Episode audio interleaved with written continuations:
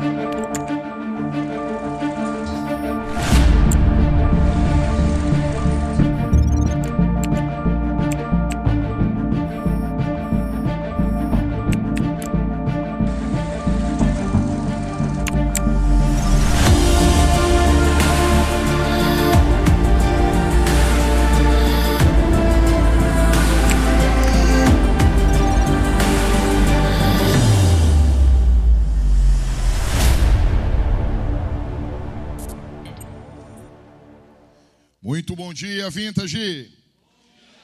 bom dia, meus irmãos.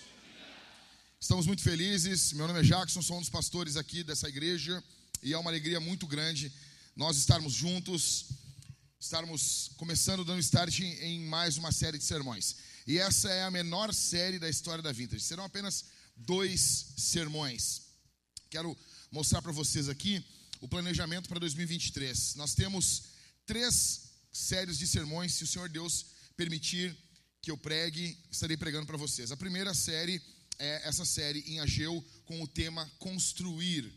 A segunda série será uma série de sermões na carta de Paulo a Tito. Será uma série uh, focando no tema organizar. O tema de Tito é a organização da igreja. E depois nós entraremos pela segunda vez na história da Vintage em Atos dos Apóstolos, que é um dos livros preferidos, dos meus livros, dos, dos livros que eu mais amo na Escritura, aonde nós teremos o tema avançar. Então, a, a ideia aqui para o ano de 2023 é nós construirmos algo, organizarmos esse algo e avançarmos na missão de Deus. Ok, meus irmãos?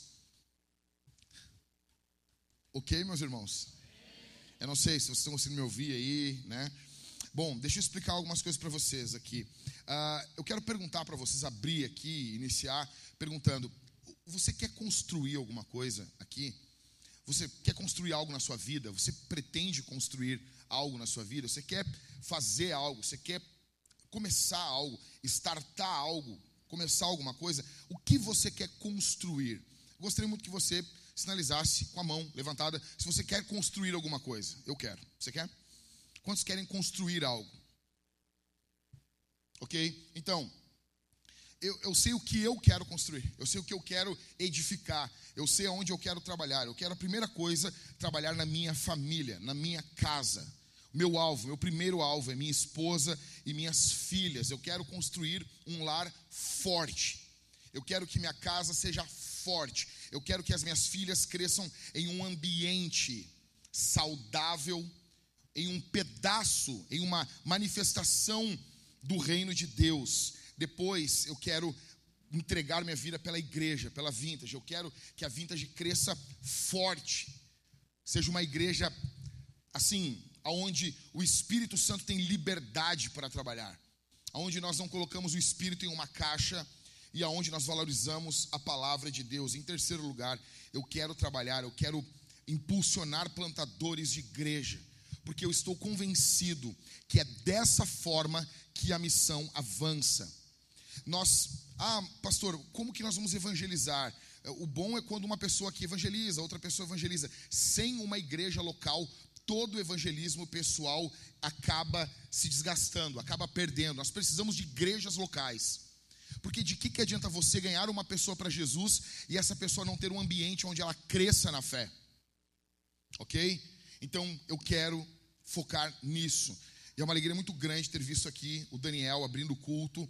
Nós estamos com uma expectativa boa sobre a vida dele, sobre a vida do pastor Maicon também, vida do Bárbaro, a vida dos irmãos que estão se colocando à, à disposição para que o reino de Deus avance. Bom, deixa eu conectar você, eu peço que você abra sua Bíblia aí em Ageu, né? É, é barbada, é no finalzinho do Antigo Testamento, ok?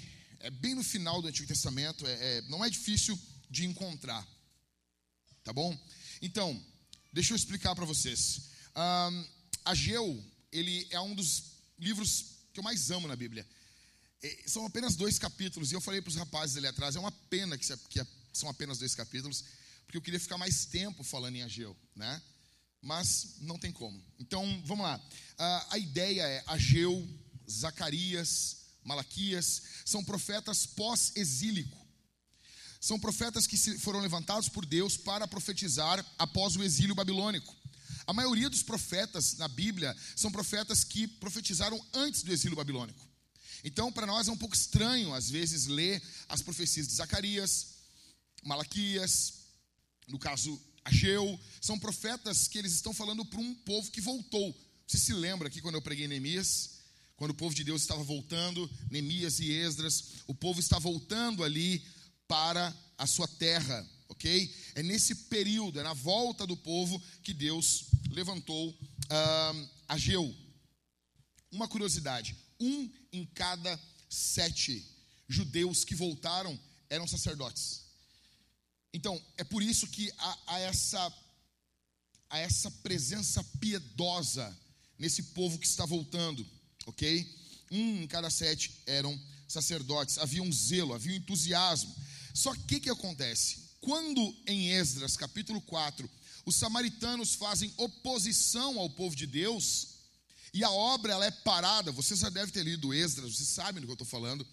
Então eles estão construindo o templo, eles estão se envolvendo, eles lançam as fundações do templo. Esdras chega a dizer que aqueles que tinham visto o templo, o primeiro templo que foi profanado, destruído ali por Nabucodonosor, aqueles judeus choravam e haviam pessoas que estavam felizes, sorridentes, alegres, dando gritos de alegria, e de longe você ouvia gritos de alegria e gritos de tristeza, todos juntos. Aqueles que não viram o primeiro templo, eles estavam felizes. E aqueles que viram a glória do primeiro templo, eles estavam extremamente tristes. Então, quando ocorre essa, essa oposição dos samaritanos, o povo para, o povo acaba desanimando, o povo se acovarda e para a construção do templo. E acontece que o povo se torna apático. Veja, eles voltaram para a terra de Israel. Quando os samaritanos perseguem eles, é daí que vem a rixa contra os samaritanos. Aí eles param a construção do templo. E aquilo eles vão se acostumando com aquela obra inacabada no meio deles, sem o culto, sem a presença de Deus, e eles vão se tornando apáticos, centrados apenas em si mesmos, desanimados e essa oposição, escute, essa oposição dos samaritanos apenas revelou o coração do povo. O povo estava disposto, o povo está voltando para a terra prometida, o povo está voltando para casa, eles estão todos pimpões, todos alegres.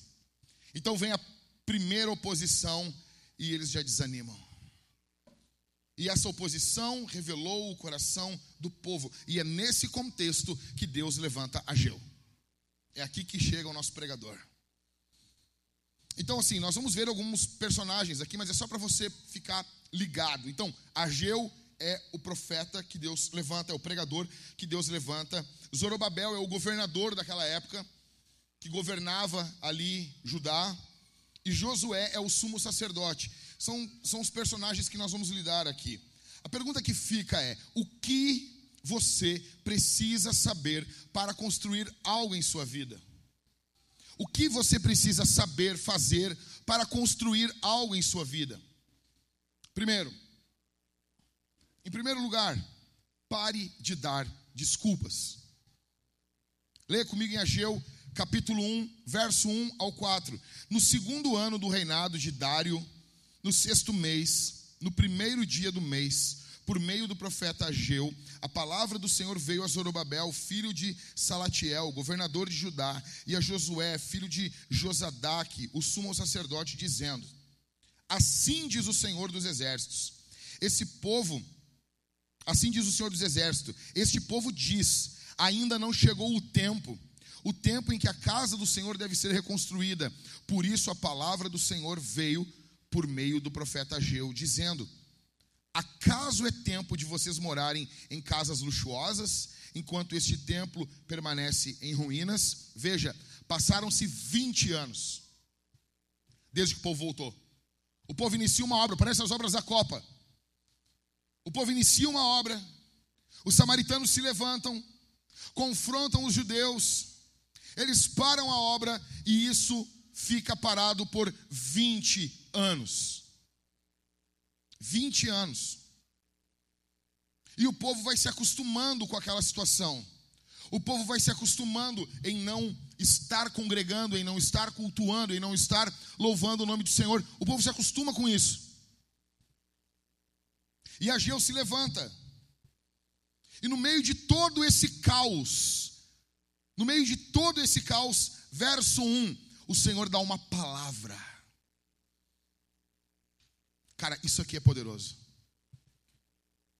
Isso aqui é poderoso demais. No meio do caos, Deus tem sempre uma palavra. No meio do caos, Deus tem sempre uma direção.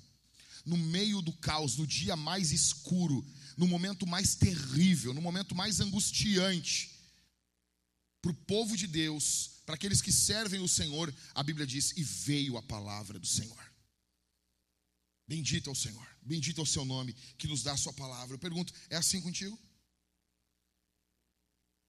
Você recorre à palavra quando as coisas não estão bem? Você recorre a quê, ao que e a quem quando as coisas não estão andando conforme você planejou?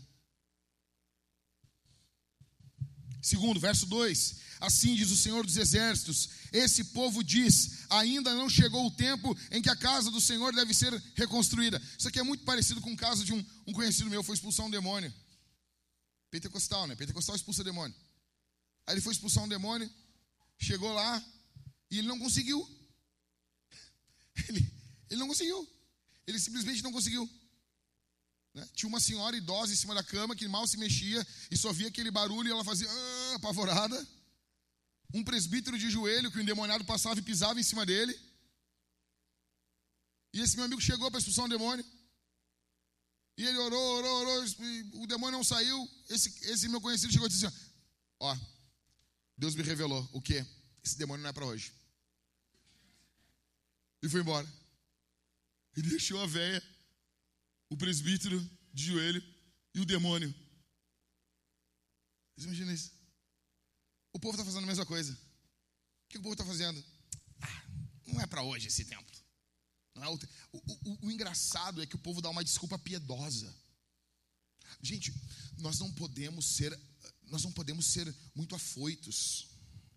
Tem um, Deus tem o seu tempo, o Cronos, né?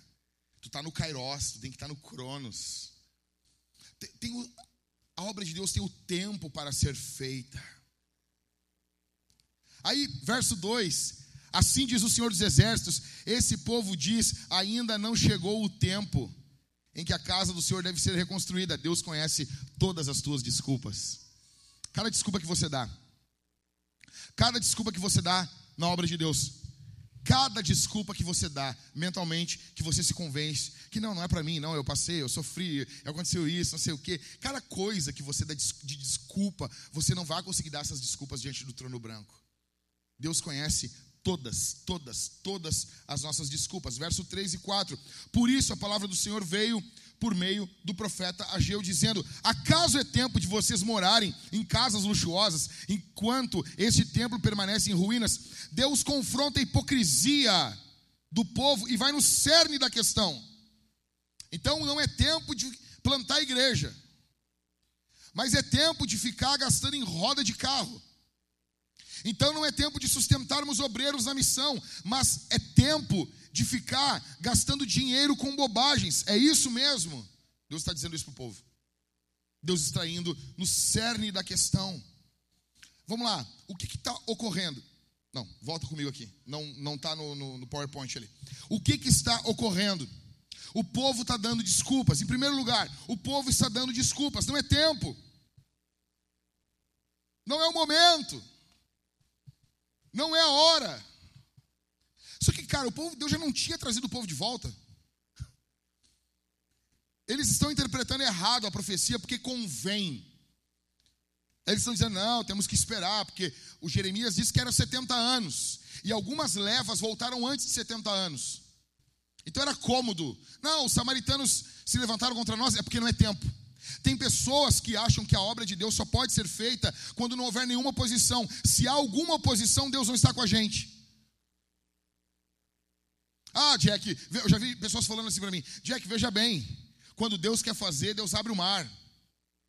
Não, o povo de Israel não fez nada, não fez nada no, na hora do mar. Mas para entrar em Canaã teve que matar um monte de gente.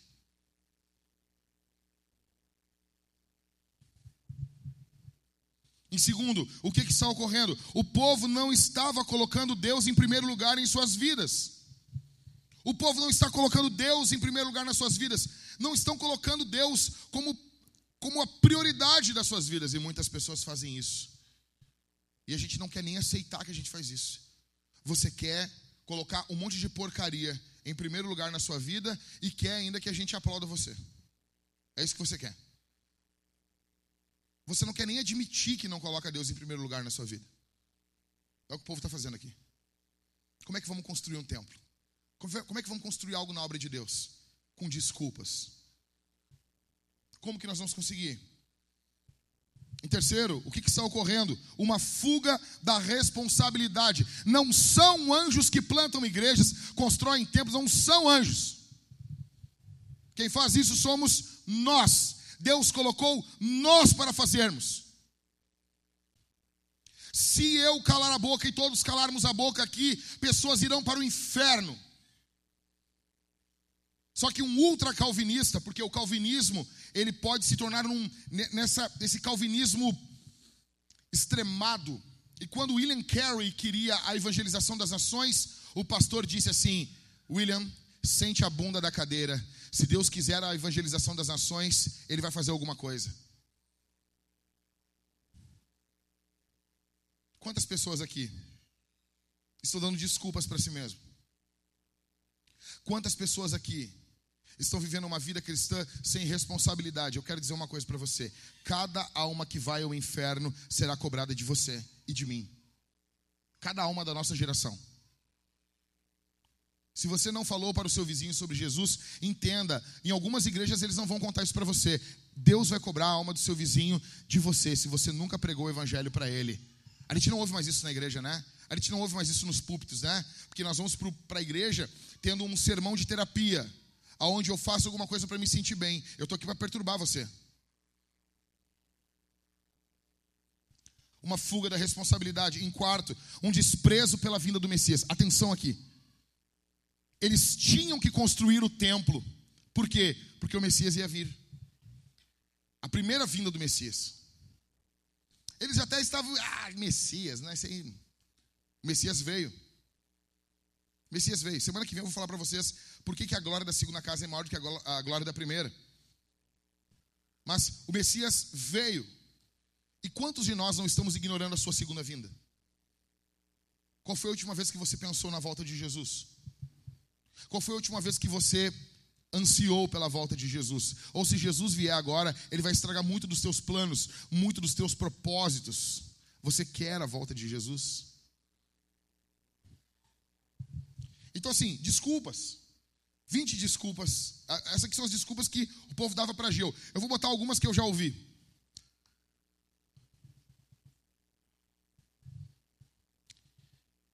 Ah, tá horrível isso aqui. Tá tudo errado. Obrigado quem fez aí o, o PPT. Tá todo torto, tá? Então eu vou lendo para você aqui porque a galera fez errado. Primeira, desculpa ah, que eu já ouvi. Jack, eu sou diferente dos outros homens. Eu não consigo ficar longe da pornografia. Desculpa. O cara fala que ele é diferente. Ele tem mais libido. Ele é diferente, ele não consegue ficar longe da pornografia. Ele se considera um ser especial. Segunda desculpa. Eu não falo de Jesus, Jack, porque eu não sou tão expansivo que nem tu. Essa aqui é clássica. Já deve ter ouvido essa, né, Gatito? O cara chega e diz assim: Não, Gatita, para ti é fácil falar de Jesus. É que eu não sou que nem tu, eu sou, eu sou meio recluso, Catito. Aí ele joga no nosso temperamento o nosso evangelismo.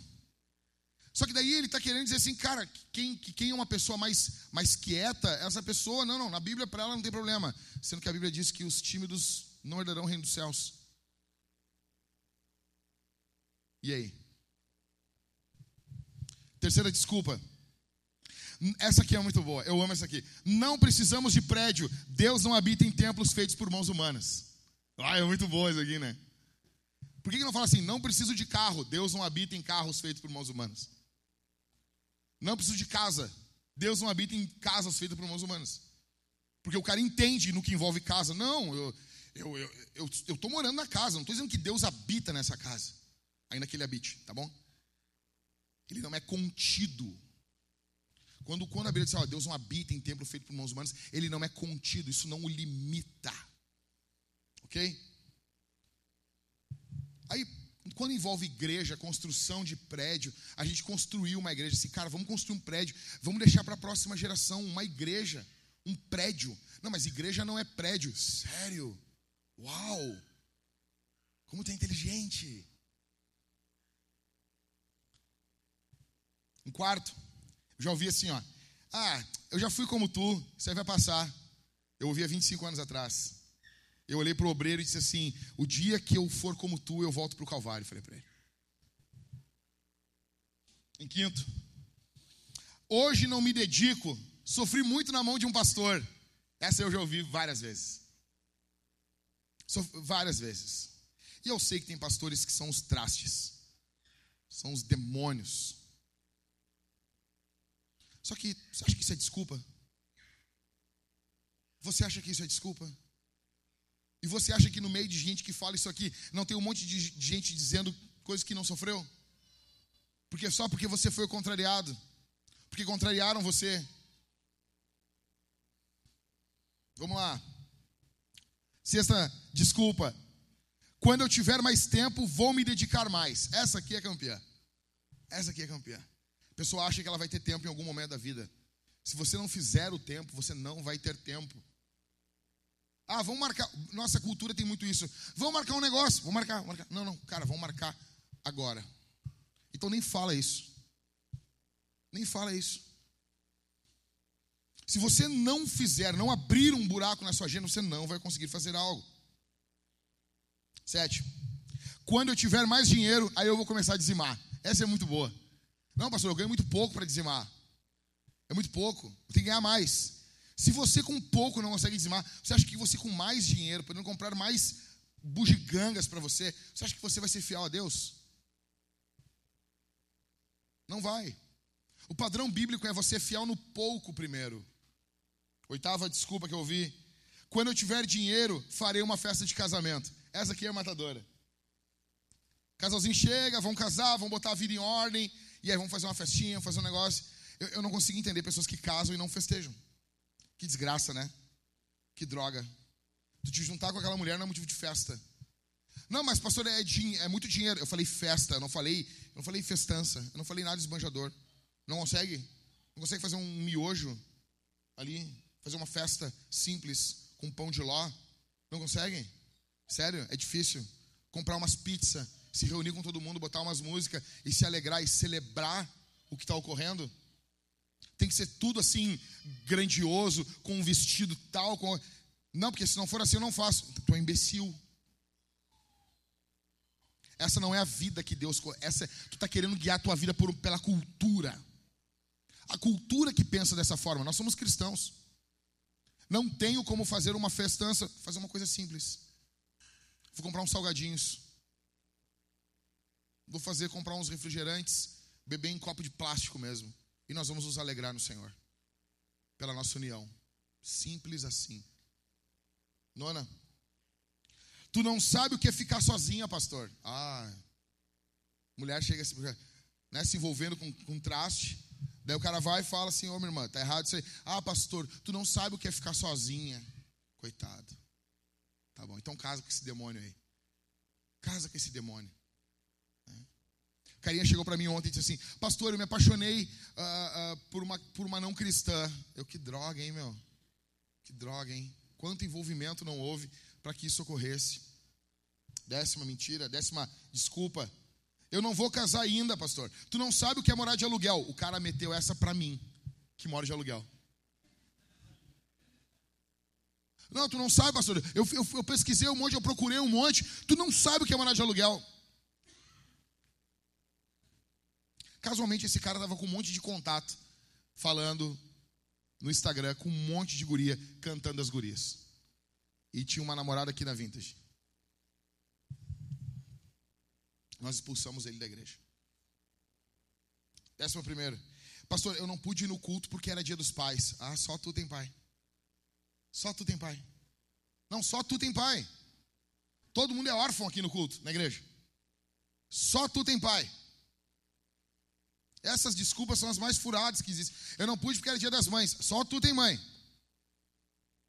A banda não tem mãe, ninguém tem mãe, só tu. Sério mesmo? Primeiro que é dia do Senhor. É dia do Senhor. Ok? Então nós adoramos a Deus em primeiro lugar. E depois nós nos alegramos com a nossa família, com os nossos amigos. E assim. Vamos lá. Eu não faço culto caseiro, pastor, porque eu estou cansado. Ah, é só tu. É só tu. Floquinho de neve, único na vida. Vamos lá. Eu não fui no GC porque eu não estava com cabeça. Ah, essa é boa. Não, eu não estava eu não com cabeça. Não, ontem eu estava falando com o Alexandre, perguntando para ele assim: Alexandre, me diz assim, algumas desculpas que tu já ouviu, eu quero dar uma incrementada na minha lista aqui. Aí o Alexandre disse assim: Cara, teve um cara que disse que não foi no nosso GC porque ele foi treinar. E eu treinar o quê? Musculação? Sim. Não, mas primeiro de tudo, o que, que tu faria na frente num caso desse, Jack? Eu disse: Eu chegar assim, não, tira a camisa aí. Não, eu, eu é, exatamente. Vamos ver o shape aí. Não, tem que ser um monstro. Tem que ser um monstro. Aí tá o cara com aquela barriga de gelatina ali, meu.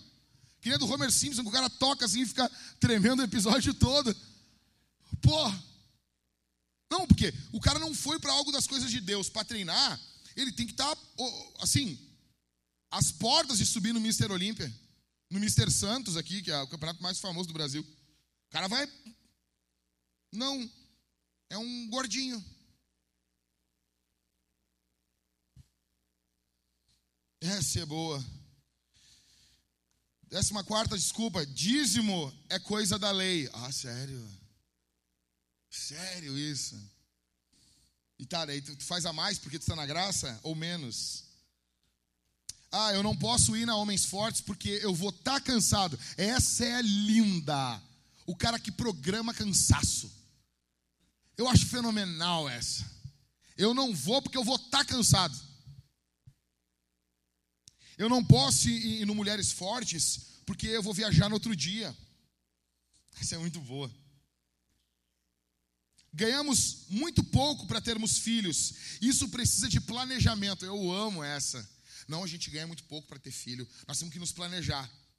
Não se planeja para comer, não se planeja para sair, não se planeja para nada. Mas quando chega a questão de filhos, não, veja, volta botar um óculos assim. Veja bem, a, a vida não pode ser feita assim, de forma foita. Aí vira aqueles economistas de YouTube, né?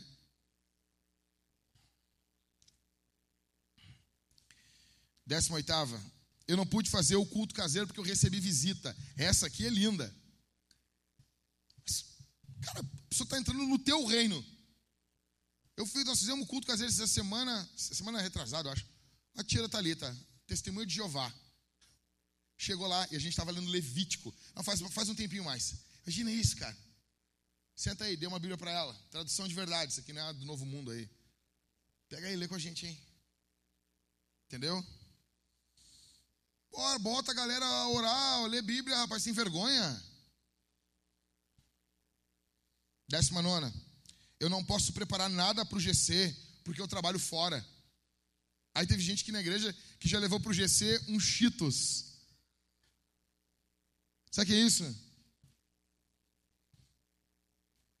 Não posso preparar nada para o GC porque eu trabalho fora. Só tu trabalha fora. Só tu. E vigésimo. Eu não tenho como ir na reunião das mulheres porque eu não tenho carro. Ah, sério isso? Puxa vida.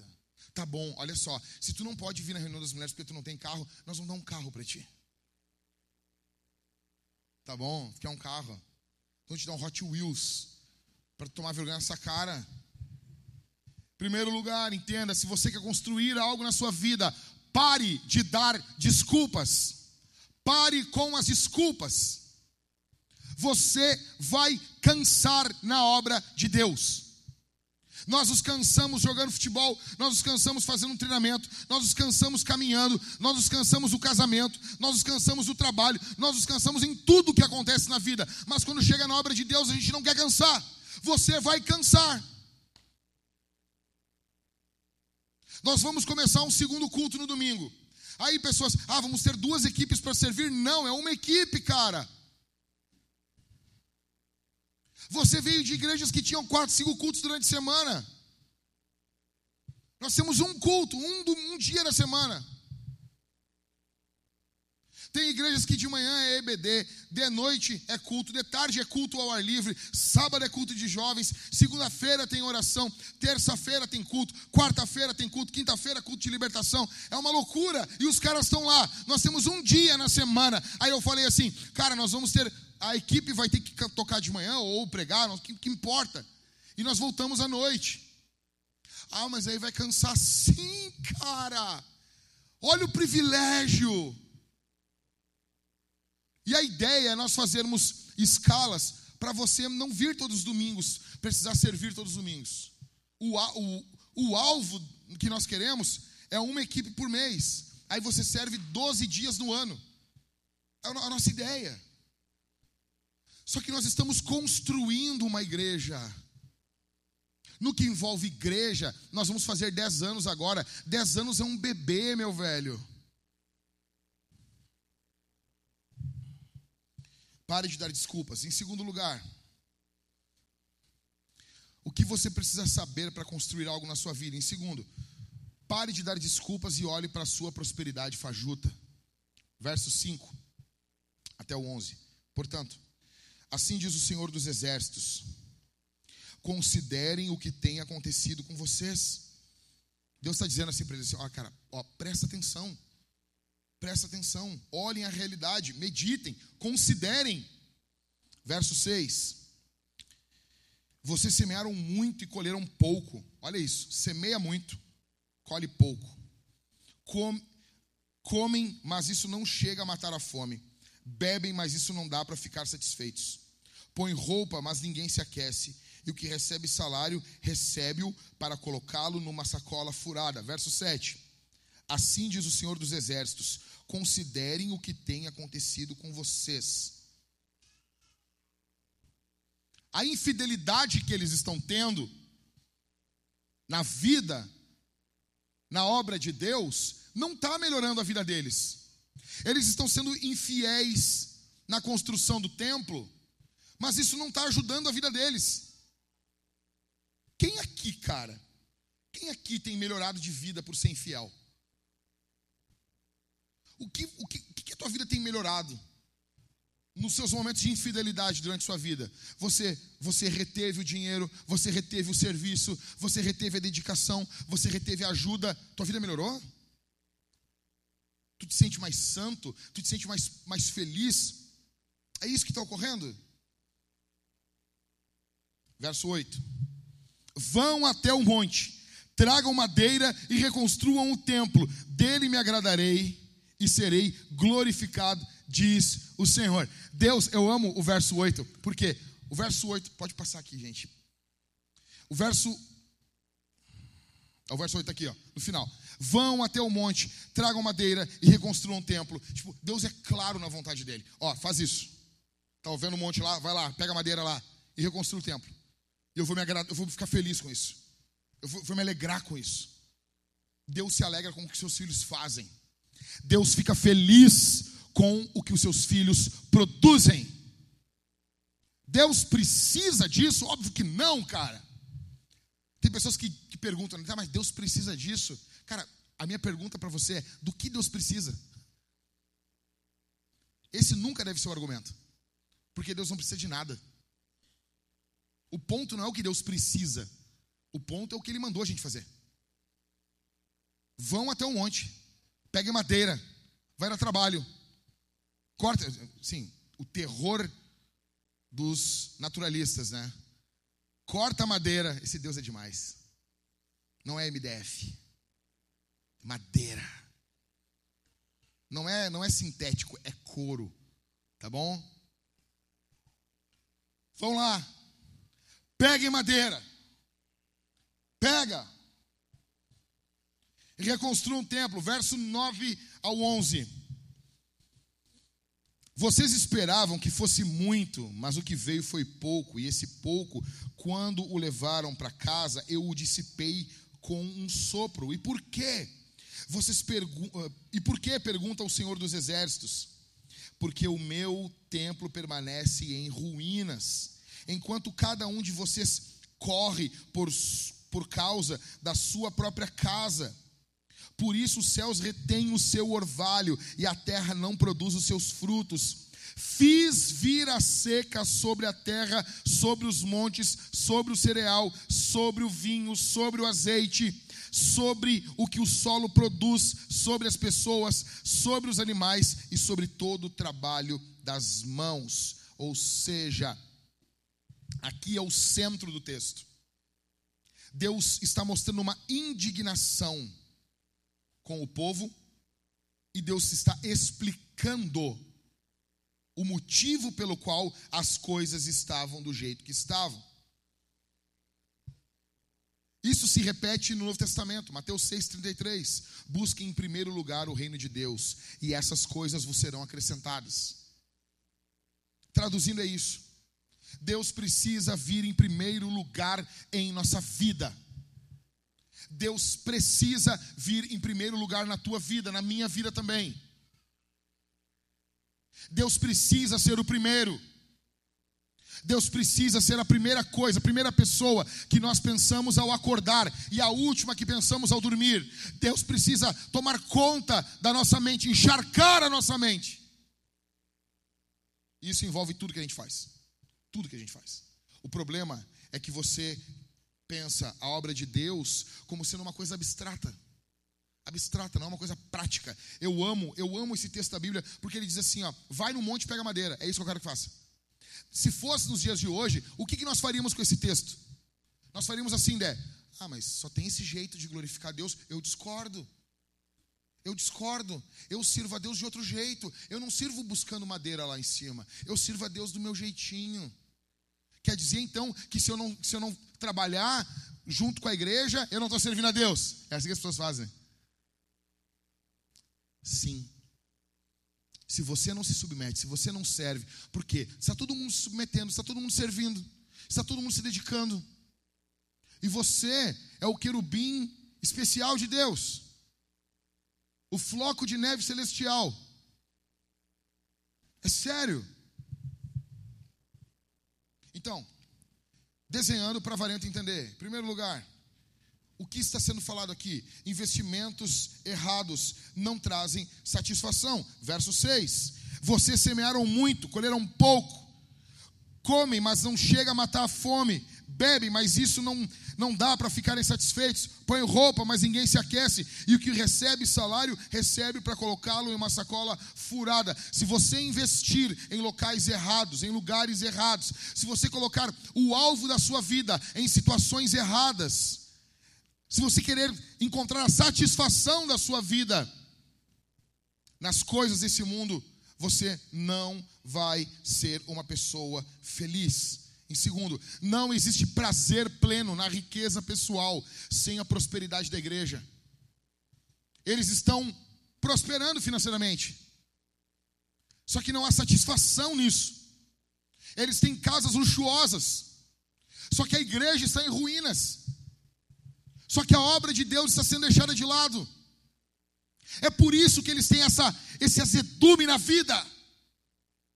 É por isso que parece que alguma coisa está fora do lugar, porque não existe prazer pleno na riqueza pessoal sem a prosperidade da igreja. E aqui eu estou falando de prosperidade geral, inclui a financeira. Inclui.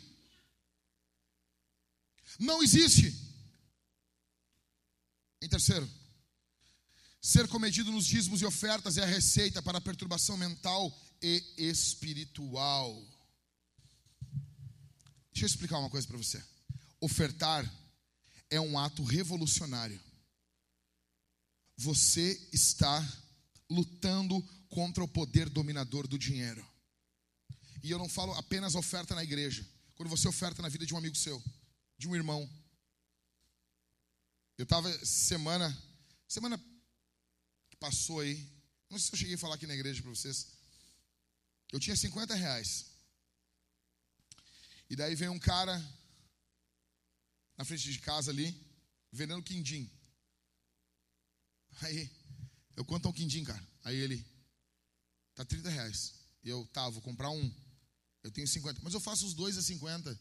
E eu disse, mas eu vou ficar sem dinheiro. Tô te comprando um, cara. Tô te comprando um. E o cara ficou meio contrariado ainda. Esse vendedor bom. Se eu tivesse alguma coisa de vendas, eu ia contratar esse cara. Ok? Não tem empatia nenhuma. Eu ali olhando ele trabalhando no sol ali. Escuta, cara. Escuta. O dinheiro tem um poder assim de aprisionar você. Se eu colocasse minha esperança nos 50 reais que estava no meu bolso, na minha conta. Imagina isso. Isso não. Não. Isso aqui não pode me dominar. Deus é o meu provedor. É óbvio que eu vou ter uma organização financeira, é óbvio. Mas eu preciso agir com generosidade. Então, quando você é comedido nisso, dízimos e ofertas, quando você, sabe, você não, não, não, não, não, não, não, não. Você vai ser comedido na ajuda para as pessoas que precisam. Você vai ser comedido uh, com a sua mulher. A sua mulher vai dizer: Ah, quero fazer um tratamento no cabelo, não sei do que, das contas. Tudo vai ser penoso para você. Tudo vai ser penoso para você. Você vai fazer um mau uso do dinheiro. Dízimos e ofertas é uma escola que muda a forma como você enxerga o dinheiro em todas as áreas da sua vida.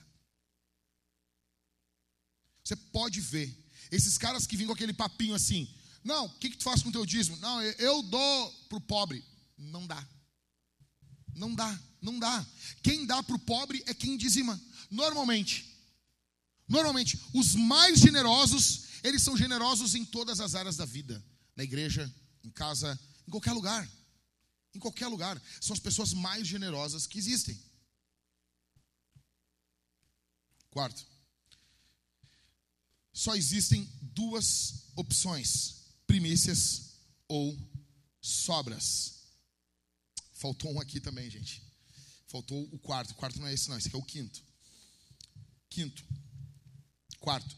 Nós doamos pouco por causa dos nossos corações. Era o quarto, era esse, tá? Doamos pouco por causa dos nossos corações. Como assim? Presta atenção aqui em mim. Quantos aqui se lembram na inauguração do primeiro templo lá de Salomão? Não o do Macedo, tá? O, verdadeiro. Quantos aqui se lembram? Como é que foi? Quantos leram o texto? Hã? Velho faz isso. Hã? Como é que foi? A quantidade de animais sacrificados ao Senhor foi monstruosa, né? Alegria do povo. Vocês, vocês, vocês notaram uma coisa? Quando isso não tem, eu não li em comentário nenhum isso. Mas eu, eu fiquei pensando, quando você vê a inauguração do primeiro templo, a quantidade de coisas ofertadas pelo povo para o primeiro templo, juntamente com a alegria do povo, e você compara com o segundo templo, a quantidade de coisas ofertadas pelo povo e a alegria do povo, você nota que quanto mais você doa, mais alegre você é. O povo que doou mais foi mais alegre. Eu sei que vai parecer muito o que eu estou falando aqui como discurso de pastor que quer roubar dinheiro. Dane-se. Eu não estou preocupado com o que tu acha. Eu estou preocupado com o que a Bíblia diz. Ah, pastor, ah, tu está forçando. Se tu pensa assim, azar. Azar. Eu sei que isso vai ficar muito parecido com o que está sendo dito hoje, mas a minha, o meu alvo não é ser diferente de ninguém. O meu alvo é ser bíblico.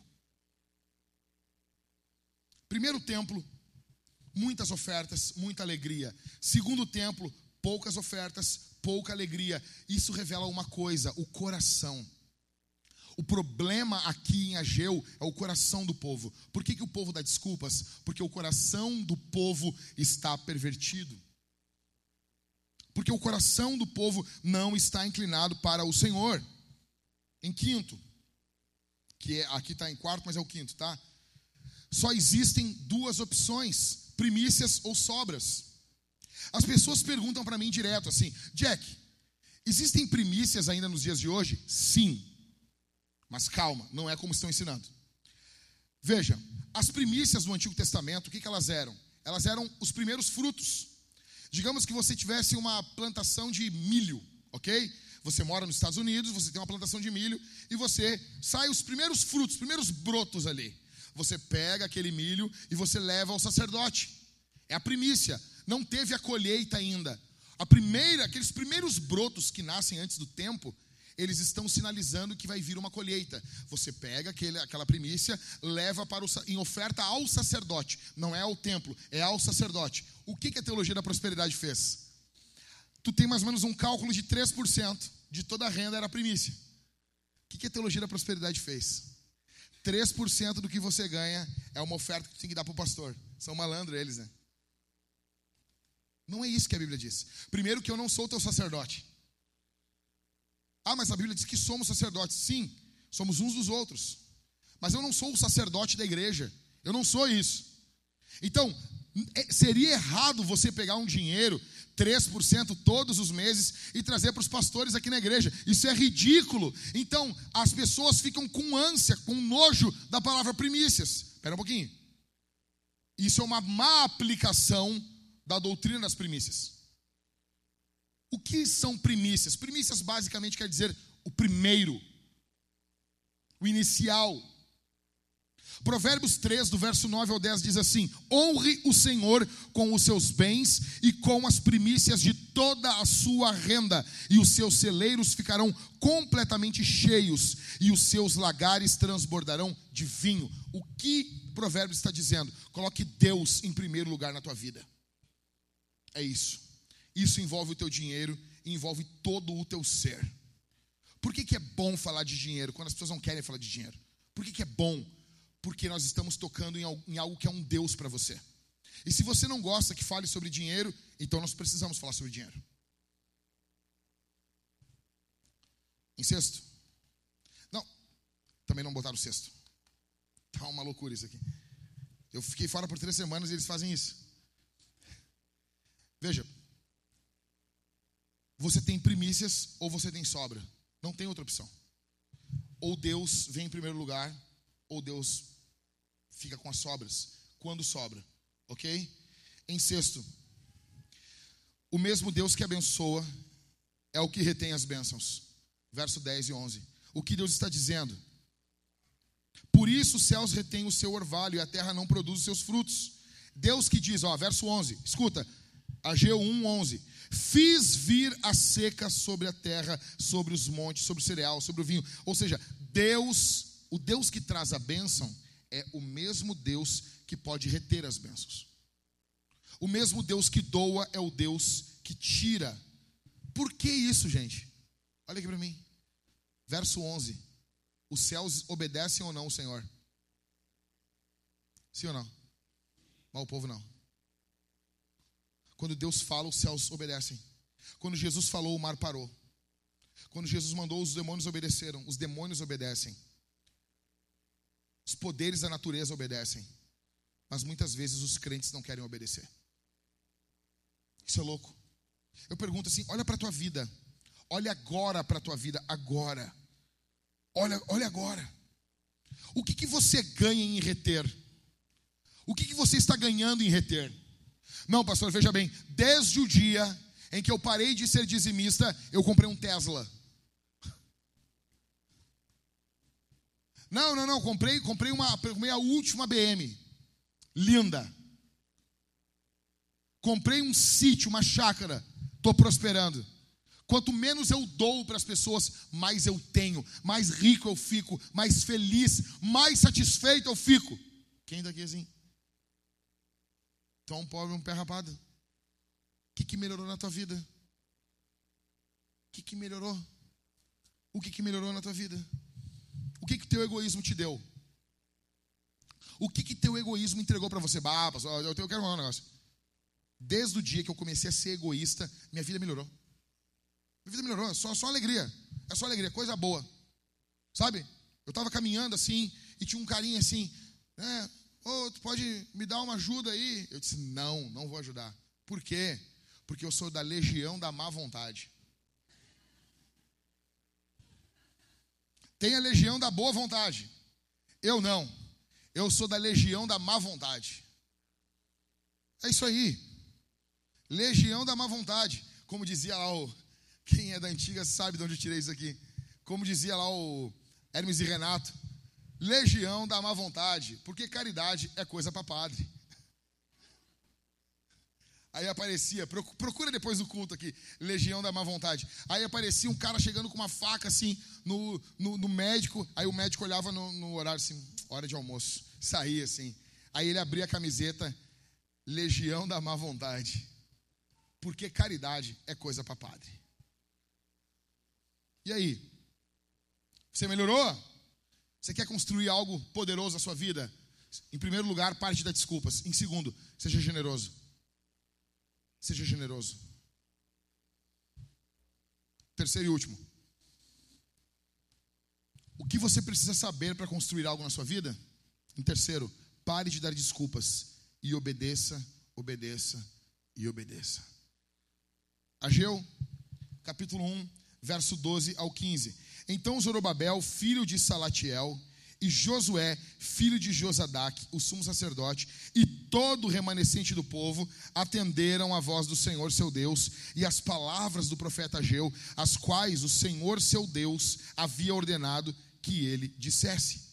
E o povo, o que, que o povo fez? Lê comigo aí. E o povo temeu diante do Senhor. Então Ageu, o enviado do Senhor, falou o povo segundo a mensagem do Senhor, dizendo: Eu, eu o quê? Olha isso, coisa linda, cara. Eu estou com vocês, diz o Senhor. Verso 14. O Senhor despertou o espírito de Zorobabel, filho de Salatiel, governador de Judá, e o espírito de Josué, filho de Josadac, o sumo sacerdote, e o espírito de todo o remanescente do povo. Eles vieram e começaram a trabalhar no templo do Senhor dos Exércitos, seu Deus. Era o vigésimo quarto dia do sexto mês do segundo ano do reinado de Dário. Olha que coisa linda, cara. O que, que o povo fez? O povo obedeceu. O Espírito veio sobre eles e eles começaram a trabalhar. Por que, que muitas vezes nós não trabalhamos, nós somos apáticos à obra de Deus? Falta do Espírito Santo em nós. Você não prega, não é porque você é tímido, é porque você é vazio do Espírito. Você tem ofertas michurucas, fracas, não é porque você muitas vezes, ai, porque a conta, não é isso, cara. Você deveria ser cheio do Espírito, e se o Espírito Santo encher você, primeiro lugar, você vai organizar a sua vida financeira. Nós precisamos do Espírito Santo. Nós precisamos ter o poder do Espírito Santo sobre nós. O Senhor despertou o espírito de Zorobabel, o governador. O Senhor despertou o espírito de Josué. O Senhor despertou o espírito do povo. Eles estão, sabe, eles estão vivos. Eles estão cheios do espírito e eles começam a trabalhar. Escute isso aqui. Nada do Espírito Santo ocorre em nós para que fique restrito a nós. O Espírito Santo sempre quando vem sobre uma pessoa, essa pessoa vai frutificar no reino de Deus, sempre. Sempre. Sempre. Essa pessoa inevitavelmente vai trabalhar, ela vai se dispor, ela vai sentir um ânimo. Não é uma obra feita por homens. Sabe, agora eu fiz uh, quarta-feira, assim, eu quero encorajar você a ouvir a aula da Homens Fortes, essa última. Foi sobre o avivamento em Asbury. E daí eu vejo pessoas dizendo assim: ah, pastor, ah, estão elogiando o avivamento em Asbury, mas se o culto passa de duas horas na minha igreja, já tem gente reclamando. É óbvio que vão reclamar. Essas coisas ocorrem em avivamentos. O homem reclama. O homem reclama de um sermão mais longo. O homem reclama o tempo todo. Nós precisamos do poder do Espírito Santo sobre nós. Porque sem o poder do Espírito Santo, se nós quisermos emular, fabricar um avivamento, nós vamos matar as pessoas. Obedeça. Deus salvou você para que você trabalhe na obra de Deus. Deus salvou você para a obra. Se não era só salvar. Que nem teve no interior aqui, cara, o maior evangelista de todos os tempos do Rio Grande do Sul. O cara veio do crime, meu. O cara veio do crime e virou um grande evangelista. Todo mundo que ele ganhou para Jesus foi para o céu. Todo mundo. Ele chegava, ele pregava para o cara e ele olhava assim, ó. Tu tá com o cara de quem vai se desviar. E o cara, não, não, não, não. Tu tá com o cara de, de, de se desviar. Pá! Matava o cara. Isso aconteceu? Tu tá fraquejando na fé. Não, não tô não. Tá sim. Todo mundo que ligou para Jesus foi para o céu. Porque se não fosse para nós trabalharmos na obra de Deus, Deus salvava a gente, a gente subia, né? Acabou. Mas não. Deus salvou você para que você frutifique. Deus salvou você para que você trabalhe. Deus falou e o povo obedeceu. E eu, eu gosto disso aqui, e a Bíblia diz que Deus se agradou disso. Deus falou, o povo obedeceu, e Deus disse o que para eles? Eu estou com vocês. Deus fez assim, ó. Estamos juntos. No Novo Testamento eu encontro alguma coisa parecida? Mateus capítulo 28, do verso 18 ao 20. Jesus aproximando-se, falou-lhes dizendo: Toda autoridade me foi dada no céu e na terra. Portanto, vão e façam discípulos de todas as nações, batizando-os em nome do Pai, do Filho e do Espírito Santo, ensinando-os a guardar todas as coisas que tenho ordenado a vocês. E eis que estou com vocês todos os dias até o fim dos tempos. Jesus está com aqueles que vão. Jesus está com aqueles que trabalham. Jesus não está com vagabundos. Jesus não está com aqueles que retrocedem. A Bíblia é clara em Hebreus: Deus não tem prazer em quem retrocede. Não tem. Veja, Ageu, capítulo 1 verso 13: Deus diz que está com o povo enquanto o povo trabalha. Jesus, no Novo Testamento, diz que está com o povo enquanto o povo está em missão. Deus, o nosso Deus, é um Deus de movimento ele é um verbo, eu sou. No Novo Testamento, Jesus é apresentado como o Verbo de Deus, a palavra de Deus. Ele está em movimento, Deus está em movimento. Escute isso aqui. Se você não está em movimento, se você não está frutificando no reino de Deus, se você não está frutificando na obra de Deus, se a sua vida não tem sido uma vida de fruto, de gerar frutos para os outros, você está em dissonância com Deus. Você não está cantando na nota que Deus está cantando. Você está fazendo algo à parte. O nosso Deus não é um Deus de museus. As igrejas morrem quando elas se tornam museus, quando o que passa a ser louvado são as obras do passado. Ah, lembra o que Deus fazia lá em 1900 e Guaraná com rolha? Ah, lembra? Época boa foi aquela época. Época boa foi quando. Cara, eu quero saber o que Deus vai fazer amanhã. Eu quero saber o que Deus vai fazer hoje. Eu quero saber qual a unção que Deus tem para nós hoje qual é o projeto, qual é a obra, para onde nós devemos ir. Veja, você pode estudar a Bíblia de duas formas: como um historiador, ou você pode estudar a Bíblia como um soldado. Um historiador estuda o que foi feito. O soldado, ele estuda para saber o que precisa ser feito. Nós estudamos a Bíblia não para saber aquilo que ocorreu, nós estudamos a Escritura para saber o que devemos fazer. O que, tudo que eu leio na Escritura, eu sempre pergunto para mim mesmo, na prática, na prática, o que isso está dizendo para mim fazer? O que eu tenho que fazer? Encerrando. Primeiro, seja radical com as suas desculpas. Não aceite isso. Não aceite suas desculpas. Não aceite.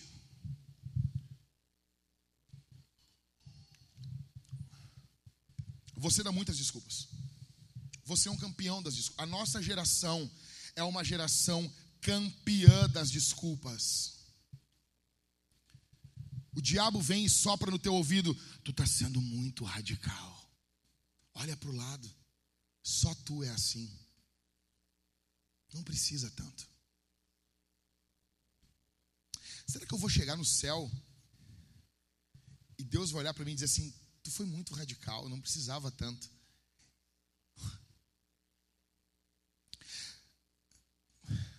Eu queria falar só sobre isso, mas não dá. Segundo, geralmente a generosidade dói. Se você quer ser generoso, você vai perder. Eu creio que o estilo de vida na Escritura, para aqueles que são generosos, quase sempre é um estilo de vida de prosperidade. Quase sempre. Terão exceções. Ok? Só que no momento que nós estamos sendo generosos, nós estamos abrindo mão de algo que nos é custoso. Quantas vezes chegaram pessoas à nossa casa e a gente mora numa casa grande e acontece um fenômeno muito louco na vida de um pastor. As pessoas pensam assim: ah, tem dinheiro. Eu queria ter tanto dinheiro como as pessoas pensam que eu tenho. Eu, cara, sabe? E daí, às vezes, correu diversas vezes isso. Nós, tipo, nós estamos com 130 reais na conta. Chega um irmão com a conta da luz para vencer. Cara, quanto que é? 115. Tu tira ali 120 reais pro cara. No início, a minha esposa dizia assim: ah, mas a gente não vai ter dinheiro. E eu sempre disse essa frase assim: para nós Deus provê, para Ele eu estou provendo. Eu sei que é Deus que está provendo para Ele através da minha vida. Mas assim, a minha mente carnal, eu sempre penso assim: é muito mais fácil alguém da internet olhar minha vida, olhar o que a gente está fazendo e querer uma hora, uma hora, assim, mandar uma oferta para mim, do que alguém olhar a vida do Aguibara. Nada contra Aguibara, tu é uma benção. Mas eu acho mais difícil alguém olhar o Aguibara e sentir no coração assim: eu vou mandar uma oferta para o Aguibara. Então é muito mais fácil para eu ofertar na vida do Aguibara, ok? Vocês estão entendendo? Então, por isso que a gente nunca foi apegado. Tipo assim, e o triste é que às vezes, assim, aconteceu o caso, a gente dá 300 reais para a pessoa e a pessoa, depois, a pessoa começar a pedir dinheiro porque ela achou que a gente tinha dinheiro. Porque, pô, ninguém dá 300 reais assim, mas a gente deu 300 tendo 350. A gente deu fazer um sacrifício. Deixa eu te explicar uma coisa. Generosidade dói. Se você quer ser generoso, se prepare para doer. Porque o nosso coração está apegado às coisas. Em terceiro, não existe alegria plena na desobediência. Não existe. Você quer ser alegre? Você quer ter uma vida alegre? Obedeça ao Senhor. Obedeça aos seus mandamentos. Obedeça. Em quarto, Deus despertou o povo através da pregação de Ageu. Quem será você depois de hoje? Sabe, você pode voltar para casa com mais um sermão na conta e aumentando cada vez mais a sua condenação porque você ouve e você não pratica, e você vai para casa e você só aumenta o conhecimento sem aumentar a sua dedicação. Você vai se dedicar mais ao seu esposo, você vai se dedicar mais à sua esposa a partir de hoje. Veja, quando eu falo de oferta, eu falo de oferta na vida toda. Você vai ofertar mais carinho ao seu marido, mais carinho à sua esposa, mais tempo com seus filhos. Isso vai envolver dinheiro na vida deles, dinheiro na vida dela, dinheiro na igreja, dinheiro em todos os lugar, locais. Não apenas dinheiro, mas vai envolver teu tempo. Você vai doar teu tempo para as pessoas. Você vai doar teus talentos para as pessoas. Quinto, o culto, ele é o centro da vida do cristão. Por isso, o templo deveria ser prioridade. E nós somos uma geração de destemplados. Né? Nós somos a geração que saiu do sistema. Eu te pergunto uma coisa. Eu queria os crentes do sistema. Eles faziam mais. Eram cheios de espírito e não davam desculpas. Nós, com essa onda de sair da Matrix, quando o cara fala isso, eu já fico.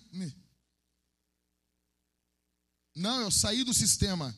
Hum, eu saí. Tu tem que pensar fora da caixa. Quando o cara fala para eu pensar fora da caixa, eu já. Ele quer que eu entre na caixa dele. É, tu tem que pensar fora da caixa. Que papo é esse, rapaz? Para com isso. Para com isso. Para de ser fresco. Tu acha, tu acha, tu acha que o Jonathan Edwards, João Calvino, eles falam, não, tu tem que pensar fora da caixa. Você imaginar Lutero chegando assim, no meio, a reforma pegando fogo, e ele pensa em fora da caixa. Na verdade, o homem não fala um troço desse. Coisa de retardado. Para com isso. Então, o templo ali era prioridade.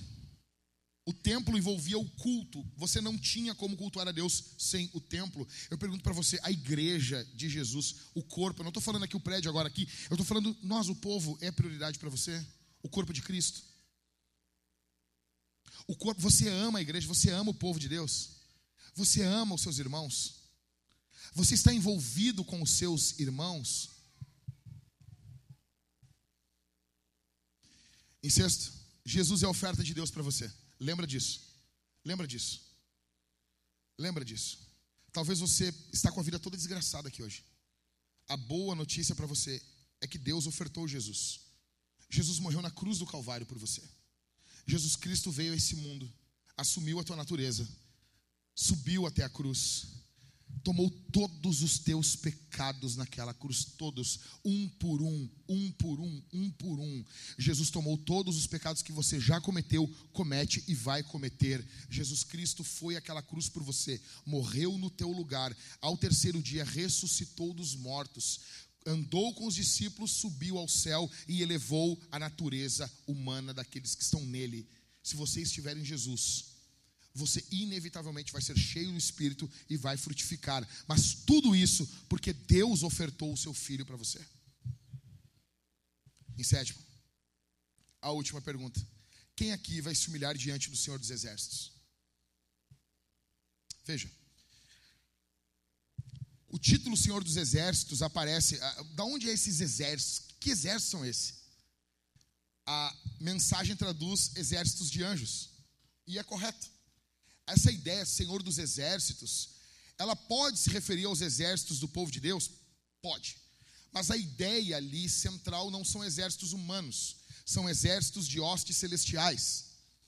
E esse termo ele aparece 300 vezes no Antigo Testamento. E em Ageu aparece 10. Dois capítulos, 60 e poucos versículos apenas, aparecem 10 vezes esse título. Ou seja, quando o povo está em rebeldia, Deus está se apresentando diante desse povo como o Senhor dos exércitos, alguém com autoridade que exige submissão. Não sou eu, não são os obreiros, é diante do Senhor. Quem aqui hoje vai se humilhar diante do Senhor dos exércitos? Se você quer se humilhar diante do Senhor dos Exércitos, só aqueles que querem, não é se humilhar diante do pastor, não é se humilhar diante das pessoas, é se humilhar diante do Senhor. Chegar no rosto de Deus e dizer: Eu quero parar de viver uma vida com desculpas. Eu vivo dando desculpas. A minha vida é uma desculpa ambulante. Eu sou avarento, eu sou apegado, eu sou invejoso. Eu não tenho prazer quando os outros têm. Eu não tenho prazer quando as pessoas estão felizes. Eu não tenho prazer em ver a obra de Deus andando. Tudo isso que o Jack está falando não comunica aqui dentro. Mas eu entendi que eu estou errado, que eu estou errada. E eu queria muito, Senhor, que o Senhor mudasse o meu coração. Quantos querem se humilhar diante do Senhor dos Exércitos? Aqueles que querem, fique de pé. Só aqueles que querem. Só aqueles que querem.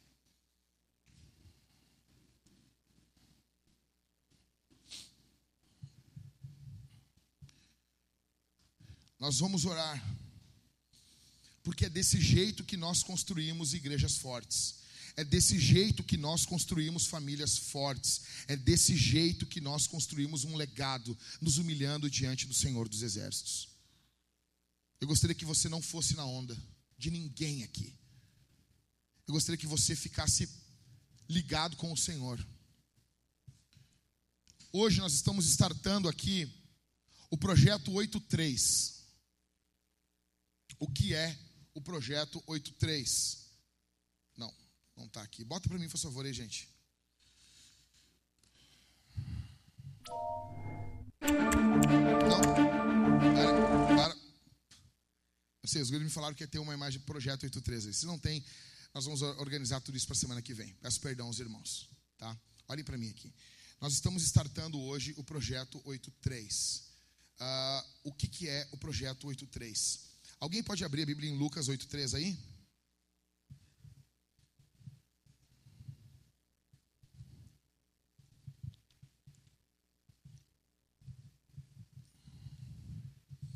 Lê aqui.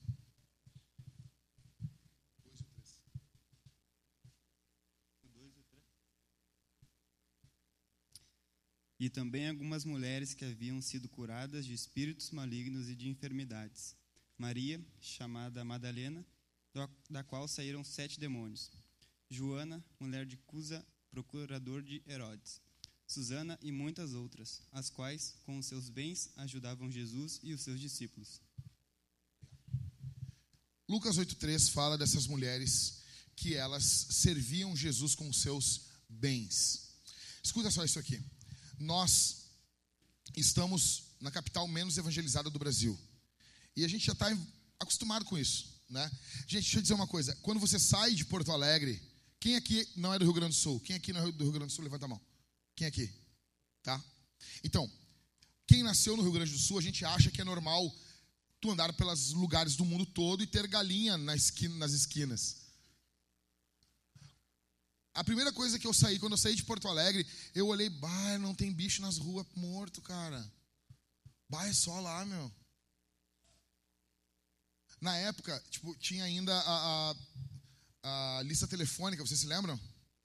Na parte de trás da lista telefônica, Catito, garanto que tu já arrancou aquilo muito, né? Isso é coisa de evangélico. Se tu é evangélico mesmo, em Porto Alegre, tu arrancava a, a parte de trás da lista telefônica, né, Gatito? Tinha as propagandas de Umbanda, Batuque, não sei o que, Saravá e coisa. Velho, nós estamos na, na capital mais. Nós estamos no olho do furacão no Brasil. Só que você já está acostumado com isso. Nós já estamos acostumados com isso. Mas nós precisamos plantar igrejas. Nós temos que virar o jogo aqui no Rio Grande do Sul. Nós estamos mais ou menos, atenção aqui, gente. Nós estamos mais ou menos. Se você sai daqui, você vai no Nordeste. O Nordeste é um boom de igrejas, de boas igrejas, de bons pregadores. Reverendo Hernandes Dias Lopes é do Nordeste, Reverendo Augusto Zicodemos é do Nordeste, Reverendo Rômulo Monteiro é do Nordeste. As pessoas boas é tudo do Nordeste, cara. Aqui do Sul é só os loucos. Ok? Prazer.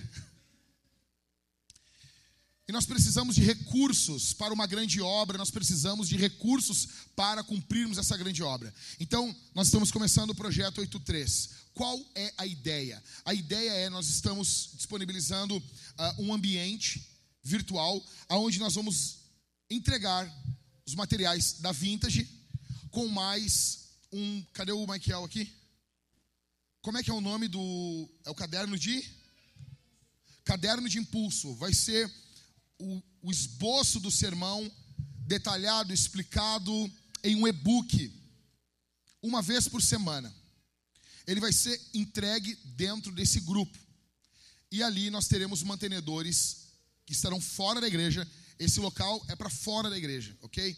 Quem é da Vintage vai ter acesso a isso tranquilo, tá? Eu estou dizendo para aqueles que não são da Vintage, são fora, fora do estado, querem se comprometer a partir de 30 reais. A pessoa vai se comprometer com a igreja para nós avançarmos a partir de 30 reais. Quem quiser doar mais, pode doar mais, mas o mínimo é 30 reais. E nós vamos estar disponibilizando materiais para essas pessoas dentro desse ambiente virtual, para levantarmos recursos para a nossa igreja. Nós estamos crescendo e, cara, as coisas demandam muito aqui. E a faixa etária de pessoas que vêm até a nossa igreja não favorece a nossa questão financeira. Então nós precisamos levantar recursos de outra forma para organizarmos o Kids, organizarmos a, a, as coisas que precisamos aqui para a igreja. São, é muito gasto. As, as, coisas que envolvem igreja não tem nada de 50 reais. É tudo tantos mil, é, é assim, é apavorante. É apavorante. As brincadeiras são tudo assim. Ah, vamos construir uma sala. Por exemplo, eu estou acampado aqui, não tenho uma sala pastoral para conversar, para tratar com as pessoas, nada. É horrível. Estou com um tecido aqui, só um tecido. Fomos orçar para colocar ali uma, uma, uma parede, fazer algo decente. É tantos mil reais, é tudo mil reais. Vamos, vamos organizar para fazer uh, o kids, organizar, comprar brinquedos, tudo é muito caro. Vamos plantar, é tudo muito, muito, muito caro. Tá bom? Então nós precisamos levantar recursos e nós temos pessoas que querem se juntar a nós. Então nós estamos começando o projeto 83. Eu quero que você ore por isso. Eu quero que você jejue por isso. E foi muito louco que nós fizemos essa reunião. Nós íamos anunciar na internet, hackear a minha conta do, do Instagram. E os caras fizeram o quê? Pediram dinheiro. Eu disse pro Michael, pô, Michael, ferrou, cara. Os caras chegaram antes. E sabe qual é o mais triste? Estava agora aqui, atrás, antes de entrar para o culto, antes de começar o culto, um cara mandando mensagem no meu, no meu bate-papo. Ô, ô, pastor, eu posso mandar 200 pila? Eu pensei, ah, oferta para nós, né? Aí o cara, para aquele negócio, eu olhei a história da conversa, o cara tinha conversado com os caras, o cara, ó, consegui 200. Entra quanto na minha conta? E eu disse, o animal, o cavalo de teta, Sabe? Nós queremos avançar. Projeto 83 com base em Lucas 8:3. Joana, mulher de Cusa, procurador de Herodes, Suzana e muitas outras, as quais com seus bens ajudavam Jesus e os seus discípulos. O ministério de Jesus foi ajudado por essas mulheres. OK? Vamos orar, meus irmãos. Vamos responder o sermão em primeiro lugar. Olha aqui para mim. Nós vamos ofertar e dizimar com alegria. Nós vamos manifestar a nossa generosidade na oferta e nos dízimos. Ali atrás, nós temos dois irmãos com a máquina de cartão, tá? Você pode ofertar através das máquinas de cartão. Você tem ali dois quadros com o QR Code, você pode chegar e você pode conectar o aplicativo do seu banco, ofertar e dizimar, crédito, débito. Isso como você organiza as suas finanças. Seja generoso. Em segundo lugar, em segundo lugar, nós vamos comer e beber do Senhor. Aqueles que estão em Cristo, aqueles que se voltaram as costas para o mundo, como diz a Escritura, abandonaram Satanás e suas obras e se voltaram para o Senhor, esses vão participar da ceia conosco. Você vai pegar, sair do seu banco cantando, louvando a Jesus, pegar o pão, mergulhar no cálice bronze, onde tem vinho, ou no cálice dourado, onde tem suco, e você vai estar comendo e bebendo do Senhor. Faça isso em fé. Faça isso pedindo perdão pelos seus pecados. Participe desse momento. Em terceiro lugar, nós vamos cantar bem forte para Jesus. Amém? Pai, aqui está o teu povo. Eu te agradeço pelo start dessa série. Eu te agradeço por termos começado essa série. Eu te agradeço pela vida, Senhor, desses homens que construíram o templo, que deram sua vida para que a obra de Deus avançasse. Esses homens que dispuseram, Senhor, a sua energia, os seus recursos para que tua obra avançasse. Em nome de Jesus, abençoa a nossa igreja, Senhor, nessa semana. Abençoa teu povo que está aqui orando, teu povo que está aqui clamando, teu povo que vai ofertar. Abençoa poderosamente o teu povo que vai ser generoso. Abençoa, prospera, multiplica, Senhor. Multiplica em nome de Jesus. Em nome de Jesus derrama teu espírito sobre nossas vidas.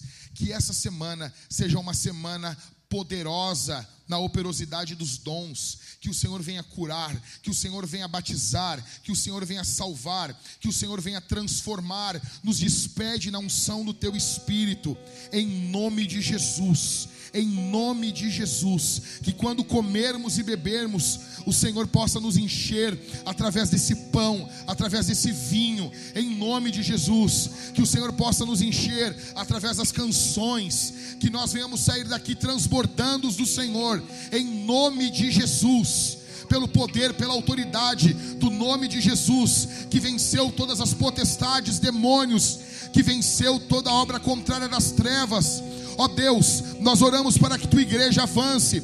Nós abençoamos esse projeto 83, que consigamos levantar recursos para que o reino de Deus avance no Rio Grande do Sul. Quantas potestades têm resistido aqui nesse estado durante anos e anos, durante de mais de 100 anos. Quantas potestades estão agarradas no nosso estado, nós invocamos o Divino Espírito. A tua palavra diz que a unção despedaça o jugo, em nome de Jesus. Vem sobre nós, Divino Espírito. Vem sobre nós, Divino Espírito. Vem sobre nós, arranca as nossas desculpas, arranca as nossas mentiras.